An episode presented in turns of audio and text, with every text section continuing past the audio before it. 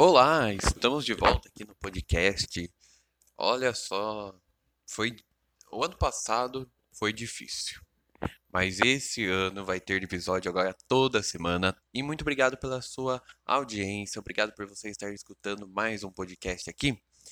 E hoje eu vou falar de coisas curiosas, fenômenos que atiçam a curiosidade de todo mundo, não só aqui que você está escutando, mas todo mundo se pergunta se existe ou não existe ET.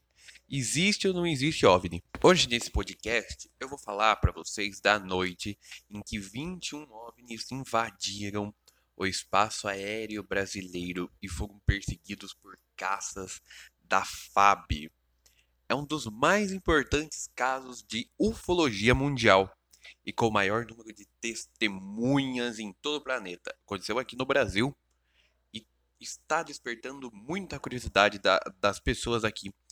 Porque eu vou contar para vocês que quando chegou para trabalhar no dia 19 de maio de 1986, no Aeroporto Internacional São José dos Campos, em São Paulo, o professor Urbano Ernesto Stumbe, o controlador de tráfego aéreo Sérgio Mota da Silva, não imaginaram que aquele plantão entraria para a história da ufologia. E sabe como que essa noite ficou conhecida? A noite oficial dos OVNIs. Foi dia 19 de maio de 1986. Alguns de nós nem eram nascidos. Eu só fui nascido 10 anos depois, para você ter uma ideia. Mas naquela noite de segunda-feira, 21 objetos voadores não identificados foram avistados por dezenas de testemunhas civis e militares em quatro estados do Brasil: aqui em São Paulo, no Rio de Janeiro, em Minas Gerais e no estado de Goiás. Alguns deles afirmam que viram esses objetos com até 100 metros de diâmetro. E só no interior de São Paulo, como na cidade de Caçapava, Taubaté e Mogi das Cruzes, foram avistados também registrados isso. Em Guaratinguetá, o avistamento foi coletivo. Aconteceu em São Paulo. E quem conta isso foi o ufólogo Edson Boaventura Júnior, o presidente do grupo de ufólogo do Guarujá. Ó, ele conta assim: que por volta das 8 horas da noite, naquele dia, cerca de 2 mil militares, entre cadetes e oficiais da Escola de Especialistas da Aeronáutica, testemunharam o fenômeno a olho nu ou de binóculo. Olha só que incrível. É, mas o só consertando aqui, o Edson Boaventura, ele é presidente do grupo ufológico do Guarujá, tá? Consertando aqui, é o Edson Boaventura Júnior que contou que por em Guaratinguetá o avistamento foi coletivo. Não parou por aí. O que é OVNIs, né? Todo mundo se pergunta o que é isso, mas é uma sigla usada, utilizada para objetos voadores não identificados. Então, quando a gente vê um avião, a gente vê lá um avião. Agora, um disco voador é o OVNI. E esses OVNIs, eles foram detectados por radares do Centro Integrado da Defesa Aérea e do Controle de Tráfego. Então, existia. Se foi constatado por essas pessoas, por esse grupo, por esse a defesa aérea e o controle de tráfego aéreo, quer dizer que existiu isso, os OVNIs. E para você ter uma ideia, cinco caças da FAB foram acionados pelo Centro de Operações da Defesa Aérea para caçar os invasores, porque todo mundo estava assustado. O que, que é aquilo? O que, que é aquilo? E os caças da FAB foram usados para ver. E segundo os pilotos, os pontos multicoloridos conseguiram, entre outras manobras, pairar estáticos no céu, voar em zigue-zague, fazer curvas em ângulo reto, mudando de cor, de trajetória, altitude e atingir a velocidade de 15 vezes a velocidade do som. O número de objetos avistados naquela noite, afirma o controlador do tráfego aéreo Sérgio da Silva Mota, foi bem maior que 21. E ele fala que às vezes os pilotos tinham contato visual dos alvos, mas os radares não estavam registrando nada. Então, os radares até captavam a presença dos OVNIs, mas os pilotos não conseguiram avistar. Então, tinha vezes que os radares vinham e os pilotos não viam, e tinha vezes que os pilotos estavam vendo, mas os radares nada. E a aeronáutica considerou apenas os avistamentos que tiveram confirmação simultânea dos radares e dos pilotos. Os demais foram descartados. Em São José dos Campos, a noite oficial dos OVNIs teve início por volta das 8 da noite. Quando o sargento Sérgio Mota da Silva começou a gerenciar a decolagem do voo 703 da empresa aérea Rio Sul com destino ao Rio de Janeiro. Foi quando avistou uma estranha luz, semelhante a um farol, parada no céu. Ele ligou para a Torre Internacional de Guarulhos para checar se alguma aeronave seguia em direção a São José dos Campos. A resposta, sabe qual foi? Negativa. Enquanto os dois conversavam, o objeto sumiu. E daí voltou a aparecer com um intenso brilho, e mais intenso ainda. E o Sérgio pegou um binóculo e era cintilante e multicolorido. Acho que ele nunca ia esquecer disso. A certa altura, o Sérgio reduziu a intensidade das luzes da pista de pouso e decolagem do aeroporto. E assim, os OVNIs se aproximaram e quando ele aumentou o brilho das luzes da pista, se afastaram. E ele conta, né? Se estavam tentando interagir comigo, não sei. O que é sei que eles se comportaram de um jeito muito inteligente, não é? Três aeronaves relataram o avistamento daquela noite. O primeiro foi o modelo Bandeirante da TAM, que fazia a rota São Paulo-Londrina, Londrina-São Paulo, Londrina no Paraná.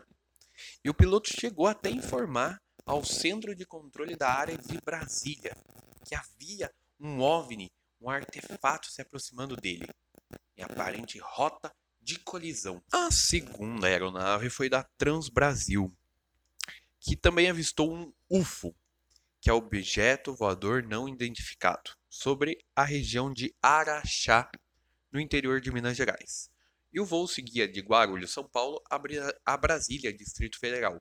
E o terceiro e último avião foi o bimotor Xingu, PT-MBZ, o prefixo do avião, que voltava de Brasília para São José dos Campos, em São Paulo.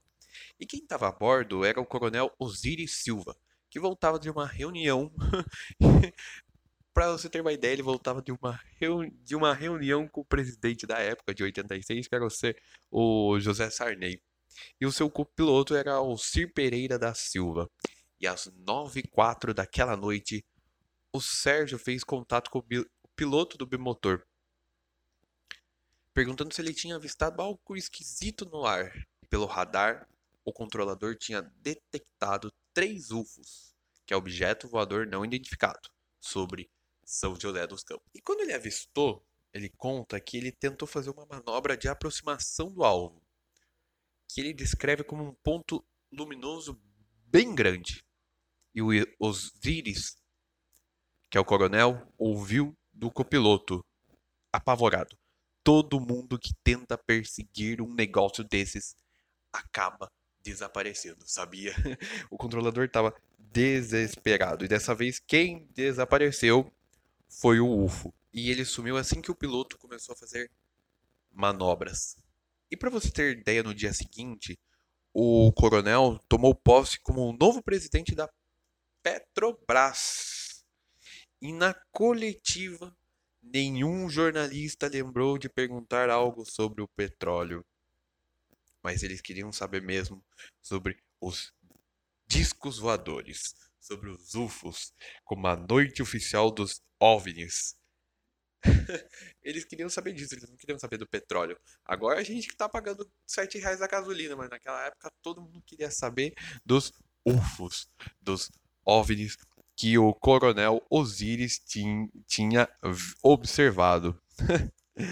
Olha só, o repórter fotográfico Adenir Brito também estava de plantão aquela noite. E por volta das 21 horas, ele trabalhava na redação do extinto jornal Vale Paraibano. Ele atendeu uma ligação com uma voz masculina e tem um disco voador sobre o jornal. O Brito imaginou que fosse trote, mas na dúvida, ele e a repórter Yara de Carvalho foram investigar como um bom repórter. No pátio do jornal, o que, que eles avistaram?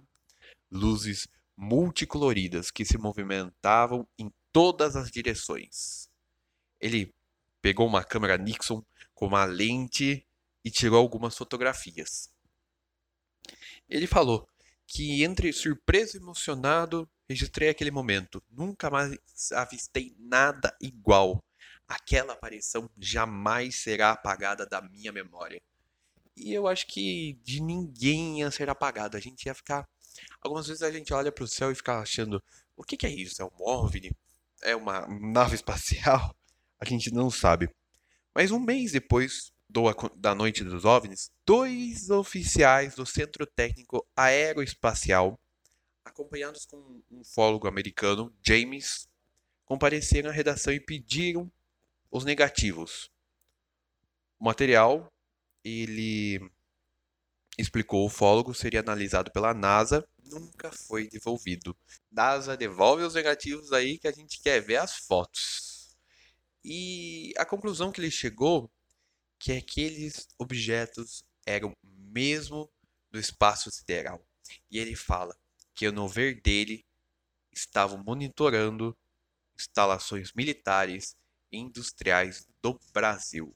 Mas quem fala isso não foi o repórter, e sim o ufólogo americano James Utak. Para você ter uma noção, aconteceu uma brincadeira de gato e rato entre os aviões da caça, os aviões e os três, os três caças da Fábio com os OVNIs. Então o risco do, de um desastre era muito iminente, porque além de uma intensa luz que eles emitiam, eles eram capazes de manobras impossíveis para qualquer aeronave. Então, para agravar a situação, eles sobre, sobrevoaram instalações estratégicas para a defesa aérea. Olha só, como o Instituto Nacional de Pesquisas Espaciais e o Centro Técnico Aeroespacial em São José dos Campos. E a Academia da Força Aérea em Pirassununga. O ministro da Aeronáutica na época, que era o brigadeiro Otávio Luiz Moreira Lima, que morreu em 2011, foi logo notificado do que estava acontecendo. E dali instantes, os três caças dois F-5 e um Mirage entraram em ação. O primeiro F-5 era pilotado pelo tenente Kleber Caldas, que partiu da base aérea de Santa Cruz às 10h34 da noite.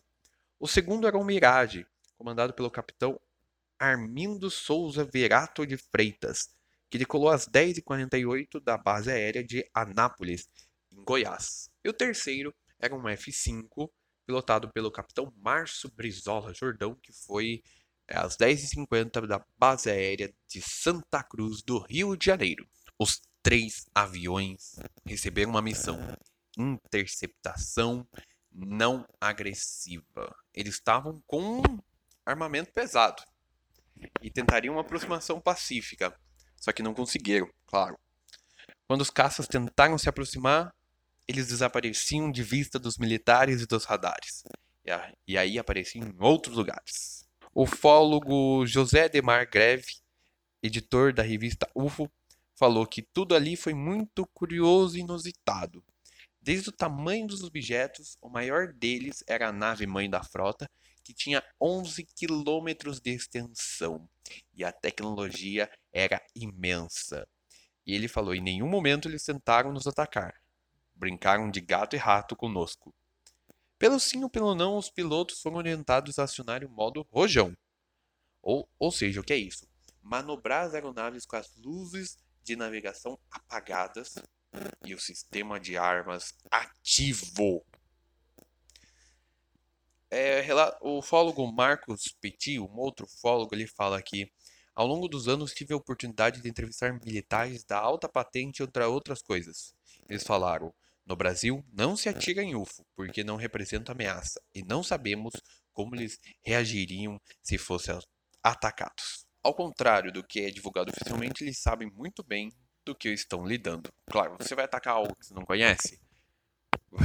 Você não conhece. E você vai atacar? Você nem sabe quem você está lidando, você vai atacar?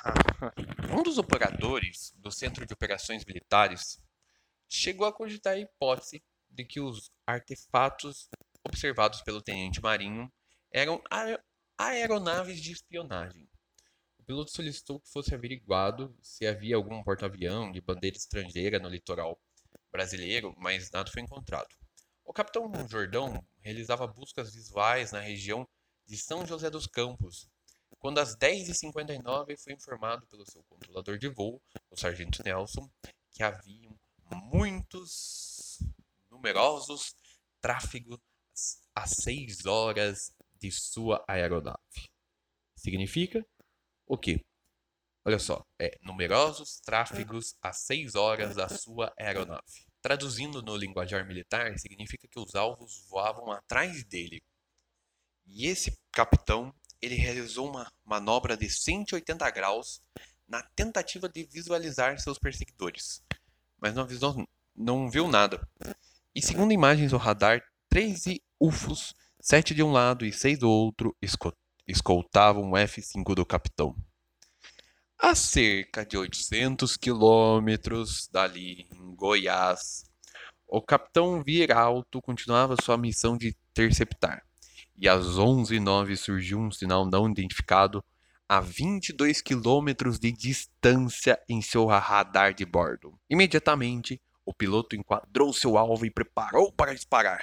Logo, a miragem do capitão Virato atingiu a velocidade em torno de 1.600 km por hora. Quando estava a 9 km do algo, algo impensável aconteceu. O artefato acelerou de maneira brusca e, pelos cálculos, chegou a 18 mil quilômetros por hora. Em um programa Globo Repórter de 93, fala: se existe um avião que possa desenvolver essa velocidade, eu desconheço. Para você ter ideia de comparação, um avião mais rápido da história é o North American X-15. Em outubro de 67, ele atingiu a velocidade de 7.200 km por hora. É mais que o dobro. Até hoje, não sabemos quem eram, de onde vieram e o que queriam mas sabemos que além de reais, eram controladas por alguma forma inteligente. Ao longo da noite, mais dois caças foram é, caças miragens foram acionados. É, o capitão Rodolfo e o capitão Júlio. O primeiro decolou às 11h17, o segundo às 11h46, ambos da base de aérea de Anápolis, em Goiás. Nenhum dos dois teve qualquer contato visual ou através do radar. No dia 23 de maio, de 86 aconteceu o dia 19, a noite dos OVNIs. No dia 23 de maio de 86, às 4h30, o então ministro da Aeronáutica, o brigadeiro Otávio Júlio Moreira Lima, convocou uma coletiva para comunicar à imprensa que cinco caças perseguiam 21 UFOs.